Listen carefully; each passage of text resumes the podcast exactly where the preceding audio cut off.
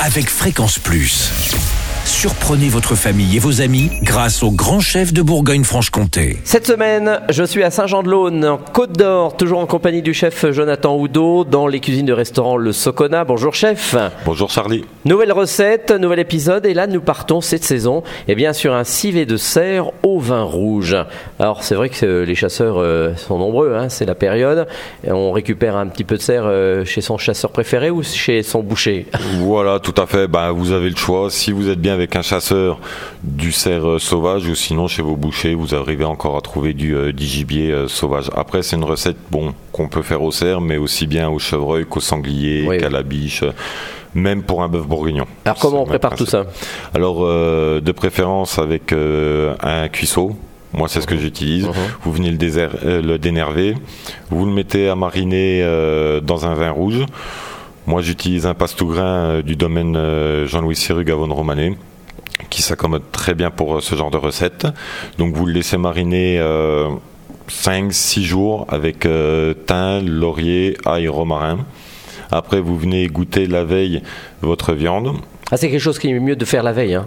Alors en fait, il vaut mieux le mariner 5-6 jours à l'avance et il faut les goûter 24 heures à l'avance. Donc c'est un plat d'une semaine. Voilà, c'est à peu près ça. ça. Alors ensuite Après, vous venez faire revenir vos, vos morceaux de viande dans une casserole. Vous venez les retirer. Après, vous faites revenir euh, des carottes, des oignons. Alors, carottes, on va dire euh, coupées un petit peu euh, taille grand-mère. Uh-huh. vous la coupez en deux et vous faites des épaisseurs de 3-4 mm.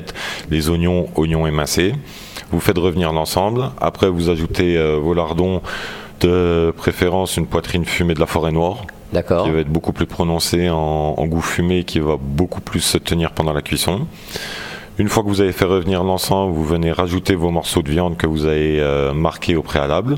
Vous venez singer, donc le principe de mettre de la farine euh, dans le, plat, que euh, les les, éléments soient recouverts de farine et ça permettra de lier la sauce vin rouge. Et après, mhm. vous venez déglacer avec votre marinade et vous laissez cuire. De préférence, feu doux, sans ébullition, pendant 5 euh, heures. Ouais 5 6 heures. Après moi je le mets sur le fourneau au bord de plaque. Donc ah euh, je laisse cuire euh, il va commencer à cuire à 8 heures du matin et je vais le couper à 21h 22h le soir. ah, quand même.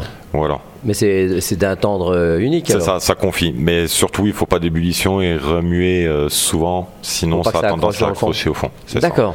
Et, ensuite c'est prêt. ah, ensuite c'est prêt. Et éventuellement vous pouvez l'accompagner avec des frites maison cuites au blanc de bœuf eh bien, merci Jonathan Oudot pour cette nouvelle recette ici dans euh, les cuisines du restaurant Le Socona.